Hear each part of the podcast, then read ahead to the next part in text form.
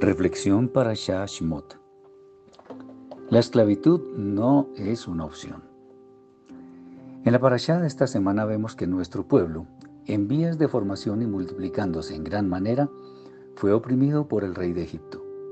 Esto fue anunciado por el Eterno a Abraham cuando le dijo que aún no había llegado la maldad del amorreo en aquella tierra.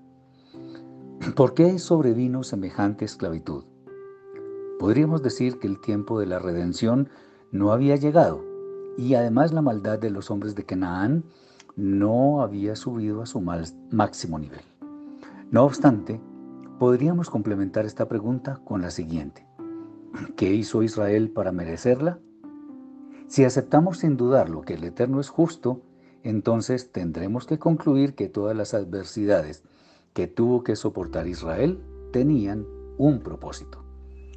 Pero valdría la pena meditar sobre el hecho de si la esclavitud es realmente el plan del Eterno, bendito sea. En realidad todo lo que vivió nuestro pueblo fue un conjunto de pruebas para formar el carácter, de manera que al entrar en la tierra prometida fueran habitantes idóneos. Hoy en día, cuando tenemos tantos ofrecimientos del mundo para supuestamente mejorar nuestra calidad de vida, en muchas oportunidades no reflexionamos en lo que espiritualmente pueden afectarnos. Y es aquí donde nos encontramos ante un enorme problema.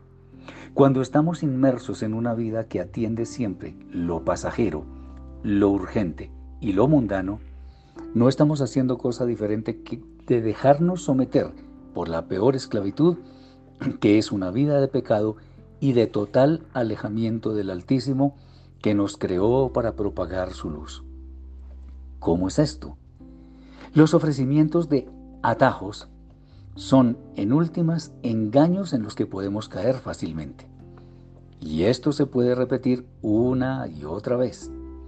El ser humano lamentablemente ha olvidado que vino al mundo sin nada y sin nada ha de retornar a la tierra.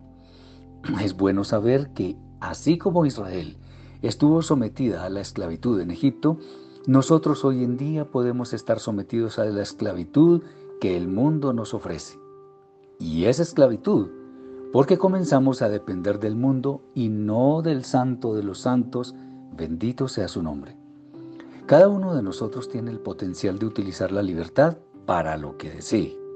Sin embargo, la libertad, la verdadera libertad, consiste curiosamente en someternos voluntariamente a la voluntad del cielo, de manera que podamos también libremente rechazar lo que el mundo nos ofrece como tentación y que nos puede desviar de nuestra meta final, que son las moradas eternas.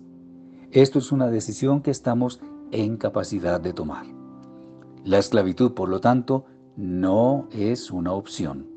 La libertad es la salida y la que nos da todas las respuestas que nuestro ser necesita. ¿Quieres ser libre o esclavo? Tú lo decides. Shabbat Shalom.